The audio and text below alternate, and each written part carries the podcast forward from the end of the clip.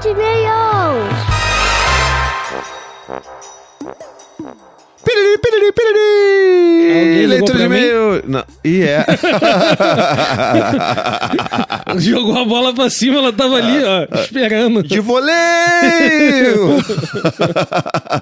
essa é a nossa leitura de e-mails, esse, essa parte do nosso podcast que a gente lê ah, o feedback de vocês que mandam e-mails pra gente, que a gente fica muito emocionado com toda essa resposta e tudo mais. Inclusive essa voz sensual que você tá tentando fazer. É uma voz de resfriado. Meu nome é Tiago Queiroz Victor Orives. Aqui é Thiago Berto. e é você mesmo que vai começar a ler o primeiro e-mail. Opa, então vamos lá. O primeiro e-mail. Muito falso, né, cara? Engraçado. o primeiro e-mail é da Rosana Lin. Boa madrugada, queridos. Tá certo. Certíssima, meia-noite. Meia-noite seis. Adorei o último episódio com a Bruna. Foi de explodir a cabeça. Dois bons aqui. Como muitos episódios do Tricô. Como eu havia mencionado no e-mail faz um tempo, me mudei para Califórnia há dois anos atrás. Aqui, o sistema de saúde é bem diferente do Brasil. Na real, até antes de ouvir o episódio, eu só estava criticando o sistema.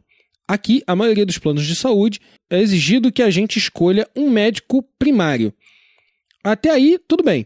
Eu, vindo de São Paulo, acostumada com médicos de convênio, receitando um check-up com tudo que tem direito a cada ano, e às vezes exames ginecológicos a cada seis meses, eu achei um absurdo quando passei na minha médica primária, pedindo para ela me encaminhar para uma ginecologista porque faz um ano que eu não faço exames. E ela me negou, pois seis meses atrás eu tinha ido fazer exames de rotina, sangue. Como assim não vai me pedir nenhum exame?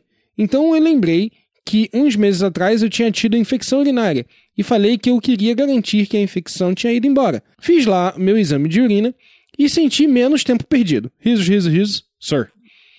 Outro ponto que me fez abrir os olhos foi a questão do yin yang e a medicina chinesa e homeopática. Como eu não tinha pensado nisso, minha família no momento se encontra num estado nada saudável emocionalmente e afetando fisicamente também. Estamos com muitas dificuldades em lidar com a extrema ansiedade do meu pequeno. Ele tem dificuldade de socializar e fica bem agressivo quando está, quando está com raiva. E ainda tem pavio bem curto. Já não sabemos o que fazer e eu me encontro desesperada. Pesquisei em grupos no Facebook e vi que muitas pessoas encontraram a medicação como solução. Mas, gente, eu não queria recorrer a isso. O que a medicina chinesa ou homeopática sugere para casos como esse, em que a saúde emocional está desmoronando? Além de terapia, que já estamos levando desde janeiro e sinceramente não consigo ver muito progresso, ou seria alguma terapia alternativa? Tô perdida na vida, bem desanimada e desesperada mesmo. Me sinto uma mãe muito incompetente e agora totalmente desequilibrada. Preciso de uma luz ou pelo menos um abraço. Beijos e vida longa ao tricô. Rosana. Então, Rosana, é... vou te falar da minha experiência. O Noah também tem ido à terapia desde o começo do ano. Eu também não tô vendo progresso nenhum. Mas a terapia não é uma coisa para dar resultado em pouco tempo. É, né? Nunca foi uma coisa para dar resultado em pouco tempo. Ela fez, ela faz com que a gente consiga entender melhor os nossos con- conflitos É, internos. e varia de pessoa a pessoa. Exatamente. E levando em consideração que são crianças, esse discernimento vai ser é, mais lento e, consequentemente, o que vai acontecer, pelo menos é o que eu imagino, é que quando eles atingirem a, ma- a maturidade, né, se tornarem pessoas mais velhas, é, eles vão ter uma melhor compreensão das, dos problemas que eles têm do que nós temos hoje, né? Eu aqui com 32 anos, cheio de problema na cabeça, mas não consigo entender direito porque não tive é, auxílio é, psicológico quando é, necessitava, quando era mais novo. É, acho também que, não só para o seu filho, você também, seu marido ou companheiro, companheira, eu não, não lembro, desculpa, é, também tem que procurar para vocês, né? Ajuda psicológica para vocês, porque se alguma coisa está acontecendo com seu filho, reverbera em você, então é bom você também E é, vice-versa. procurar ajuda. E é, vice-versa. e vice-versa. Então é bom você também procurar ajuda para E você lembra- saber o que está acontecendo. E lembra da regrinha do, da queda do avião. Cai a máscarazinha, primeiro bota a máscara em você e depois no seu É, filho. pois Se é. você não estiver bem, você não consegue estudar de maneira plena o seu filho. Exatamente. Então, é. Ó, medicinas alternativas, eu, eu, eu nunca fui contra medicinas alternativas. Eu acho que elas não podem fazer mal quando aliada às práticas normais de. Alopatia. né, com, com a alopatia, com a medicina Então, é- tradicional. É, a gente tá entrando num, num, num, num território aqui que é meio complicado porque a gente realmente não, do- não domina nada disso. Não, é, não, mas E- é assim. e Como, tem- e tem um como outro ponto importante. Experiência. Não, eu sei, mas é porque tem um ponto importante aqui que faltou uma informação essencial para esse e-mail da Rosana, que é o, a idade do filho dela. Eu não sei qual é a idade, e não tá nesse e-mail aqui. É, assim. Entende? Então, assim, é, a primeira coisa que eu queria dizer pra Rosana é, Rosana, um abraço pra você. Eu imagino como deve estar sendo difícil. Você tá em um outro lugar, você tá longe do seu país, é, você tá vendo a sua família toda, né, agoniada e sofrendo, e você tá vendo o seu filho com uma ansiedade aí que você relatou que tá sendo bem, né, amplificada, Ansiedade, digamos assim. agressividade. Então, é, eu acho que como, como a gente não tem a informação da idade do você pode até depois mandar outro e-mail pra É gente porque pra pode gente conversar mais. normal, né? É, eu não sei o que que, sabe, vai, se for uma criança de dois anos que tá passando É, ó, por o, isso. No, o Noah tem quatro e meio, vai fazer cinco e é isso aí. É, então a gente tem que saber. acho que antes de tentar buscar medicamento ou buscar alternativas na medicina, é tentar entender, alinhar as expectativas, entender qual é a idade dessa criança, se isso não é normal, um comportamento que é esperado daquela criança, se está dentro da, né, do que se, é, do que seria típico para uma criança nessa idade, é, e começar a fazer investigações aí ao, ao longo do tempo com outros profissionais para tentar entender se existe alguma coisa que justifique isso ou se isso é realmente um uma questão da idade daquele filho. Que às vezes a gente não consegue lidar. Né? E o que o Berto falou é importante. Se a gente não consegue lidar, a gente vai reverberar na criança. A criança vai se tornar ainda mais ansiosa, ainda mais agressiva, dependendo do nível de ansiedade que a gente responder a- aos estímulos que ela está apresentando para o mundo, sabe? Então, a, a resposta que a gente dá para os nossos filhos também ajuda a ditar a resposta que eles vão dar para a gente. Isso, assim, não tem nada de. sabe, não é nada de medicina nem nada com relação a isso, é só uma observação comportamental mesmo. Então a gente, através do nosso comportamento, também modula o comportamento dos nossos filhos. Se está todo mundo muito alterado na família por causa dessas questões, eu iria no caminho do Berto, que é de sugerir que todo mundo busque algum tipo de tratamento, de ajuda psicológica, para poder todo mundo ir se resolvendo, se alinhando, para que todo mundo consiga, de fato, ajudar essa criança. Né? Porque eu acho que é assim- é assim que a gente vai conseguir ajudar de uma forma mais eficiente, quando todo mundo estiver bem. Não é achando que a criança tem um problema e que ela precisa ser corrigida ou consertada, entre aspas, para que toda a família se, se sinta bem. Entende o que eu quero dizer? Eu, eu só queria tentar inverter um pouco o foco da, da conversa. Porque, assim, ainda assim é uma criança. E mesmo que ela tenha alguma, alguma coisa atípica ali, a família vai ter que se cuidar para poder dar o apoio que essa criança precisa. É isso aí. Próximo e-mail, Luísa Fiuza. Nossa querida Luísa. Beijo, Luísa.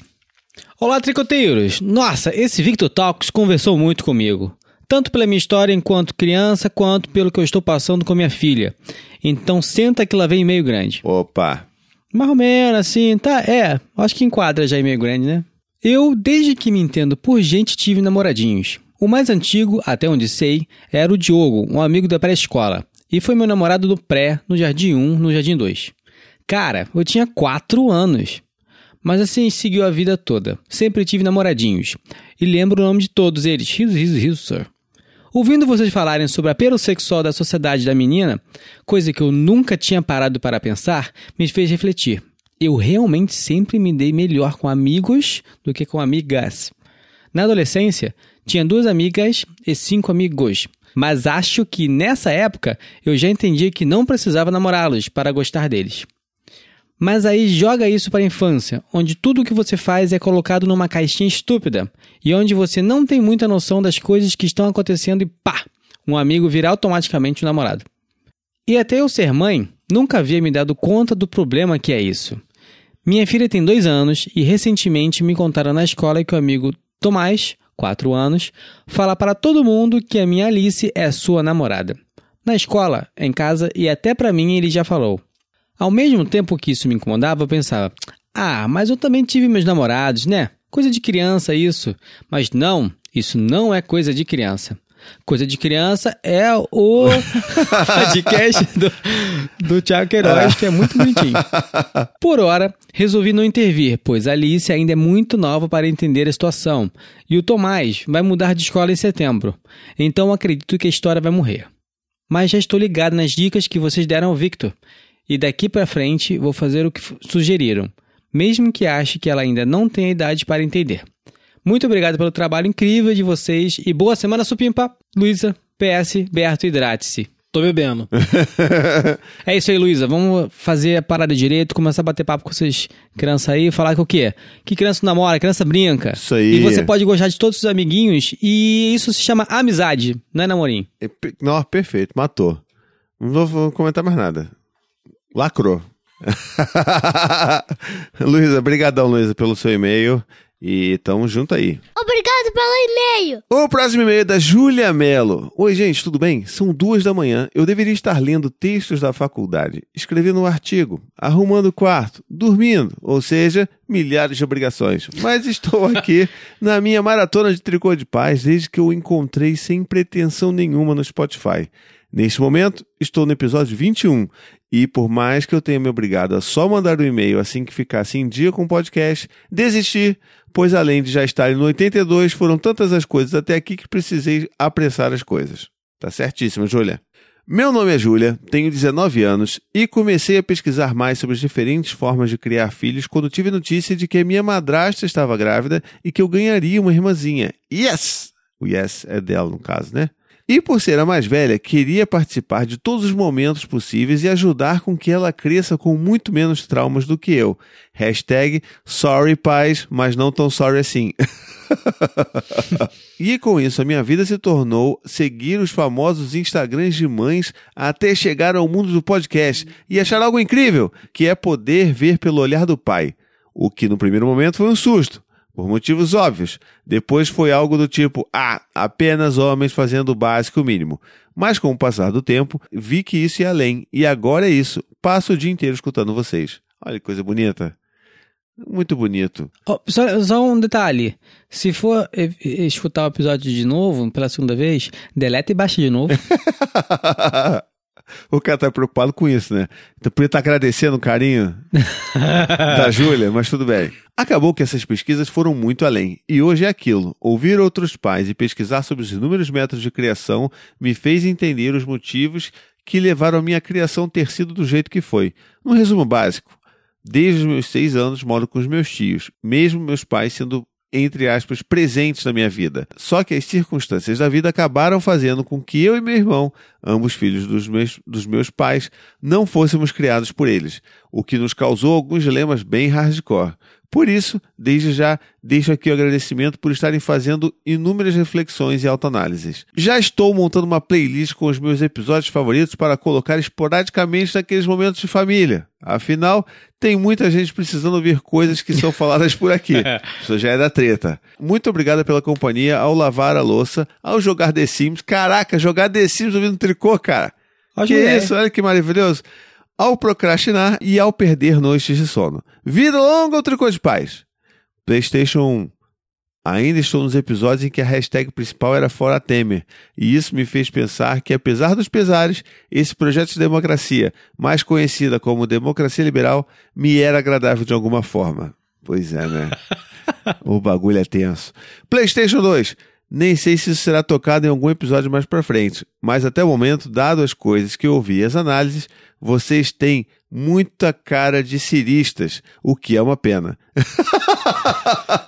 o que, que é um cirista? Cirista, porra, apoiador do Ciro. Ah, tá. Me desculpem por isso, mas é que quatro períodos de ciências sociais me fez desenvolver habilidades incríveis. Infelizmente, ainda não temos formas de derrubar esse governo. Desculpe por desperdiçar o tempo de vocês com esse comentário. Que isso, não tem isso não. Nada. Mas não somos ciristas não, tá bom? Só para dizer que aqui foi bolos. Aqui, bolos? Aqui teve bolos. Aqui teve bolos também. No primeiro turno, né? O segundo foi. É, no- porque não tinha como fazer no, segundo, não, né? no segundo foi prof. Não, podia ter anulado. Porra. Não, jamais. Então, mas aqui foi prof. Não, foi, foi, claro. Haddad. Sim, então, ok. Vou falar só uma parada. Ó, Ocupa!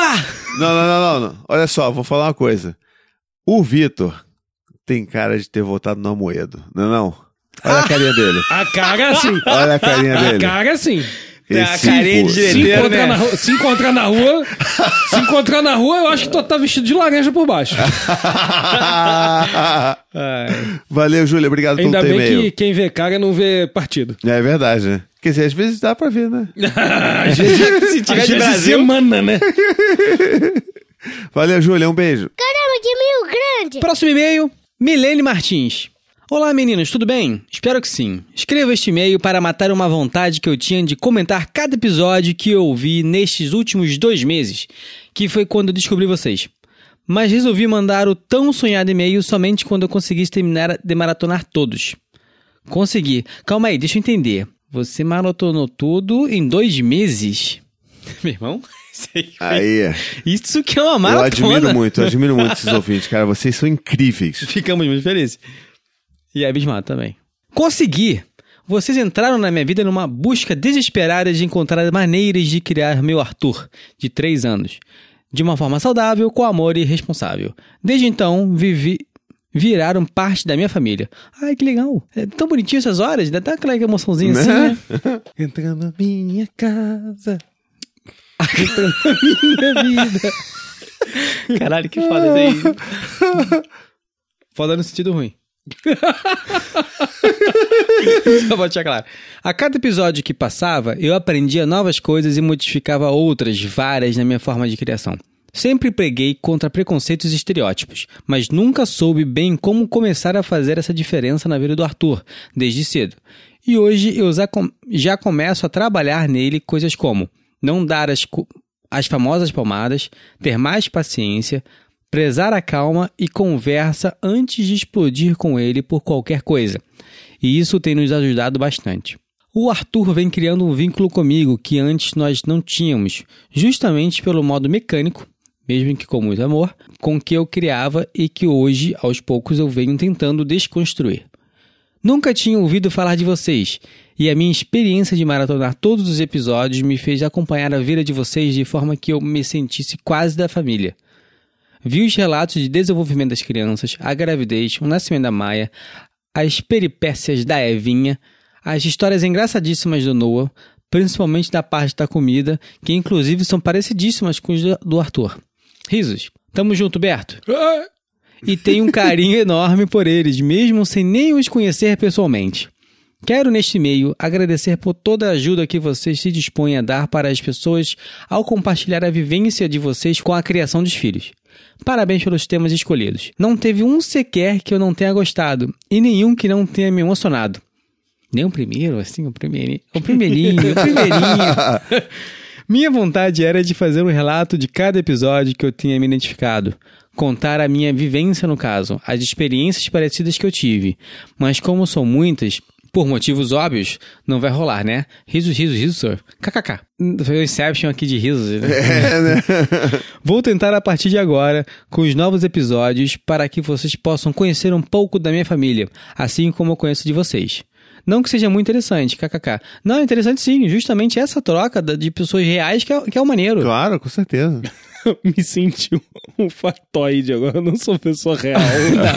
Você é realmente é uma coisinha ali, né? Um pezinho fora da, da linha normal. Isso é uma pós-verdade. Falei uma vez para vocês em um comentário do Face e repito. Vocês são o modelo de pai que eu gostaria de ter tido e o tipo de pai que eu espero que o meu marido seja. Ó, que fofo, hein? Obrigado mais uma vez por tudo, por cada dica, por cada conselho, por cada minuto que vocês se dedicaram a nos ajudar. Faz toda a diferença. Pelo menos fez a minha vida. Vida longa ao tricô de paz. Playstation. É bolacha e não biscoito. Aí Ah, não, cagou, não, aí não. cagou. Porra, Cagou tava indo tão negócio. bem. Tava tudo maneiro. Pô, Milene, não não me faz isso com a gente. KKK, KKK, KKK.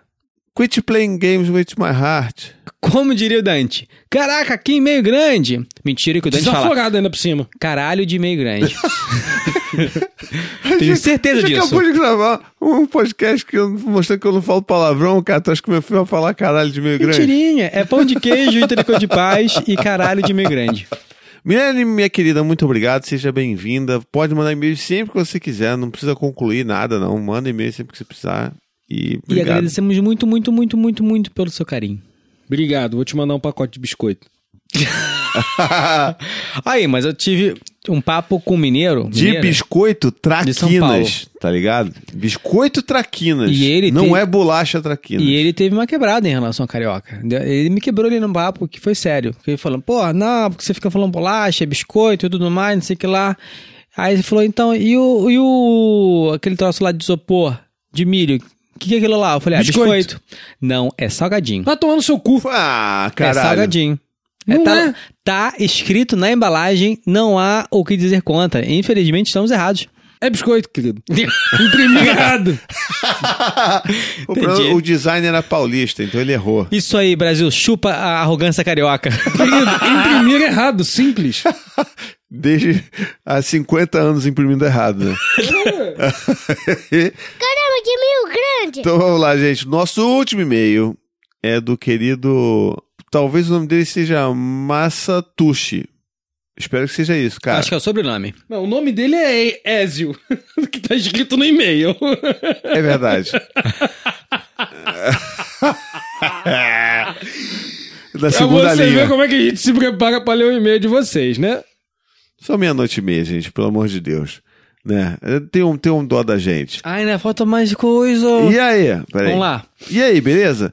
Eu sou Ezio, moro no Japão, tenho um filho de 9 anos, Ezio Neto, do meu primeiro casamento e agora vou ter o meu segundo filho. E hoje minha esposa está com 12 semanas e eu conheci vocês quando ela me contou com 6 semanas de gravidez. Tive muitas complicações no meu primeiro casamento e não pude e não posso cuidar direito do meu filho de 9 anos. Aqui a situação é meio difícil mesmo, que a guarda compartilhada não tem como eu ficar uma semana inteira com meu filho. Então, quando minha atual esposa falou que iríamos ter filho, eu fiquei muito feliz. Já vínhamos, já vínhamos planejando isso. E procurei por algo para ser um pai melhor. E logo que me contou que estava grávida, eu fui atrás de cuidar do seu filho, etc. no grupo, etc. no Google. E achei o Paizinho Vírgula. E tinha acabado de começar a ouvir os podcasts. Então comecei a ouvir o tricô. E nossa, quanta coisa eu aprendi com vocês. Foram seis semanas desconstruindo muitas coisas. Me segurei para não chorar no, no 49 de autismo e no 51 de luto. Estava lá na fábrica e ouvi vocês quase todos os dias, de 8 a 11 horas. Caraca!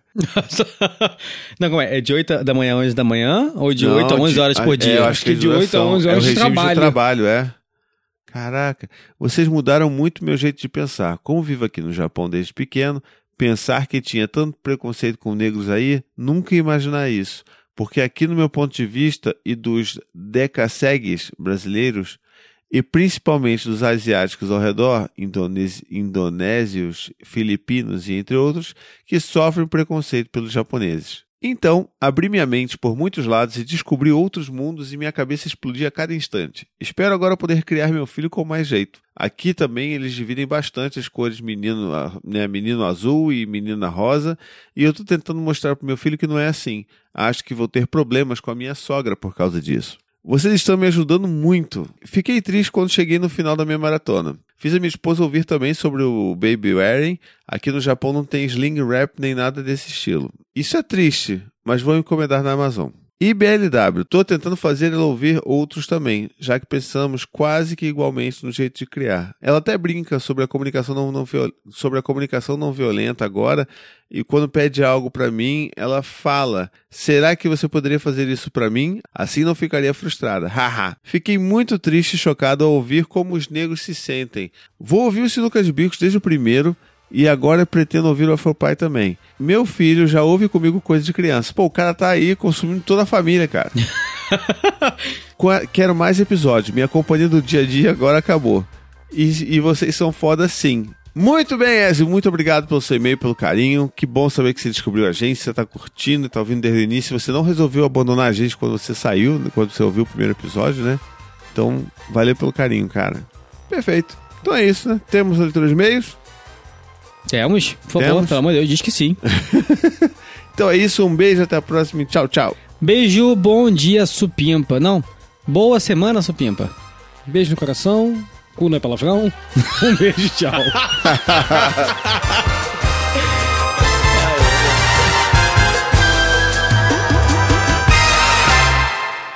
Esse podcast faz parte da família Paizinho Vírgula de Podcast. Para mais textos, vídeos e podcasts, visite lá o paizinho.com.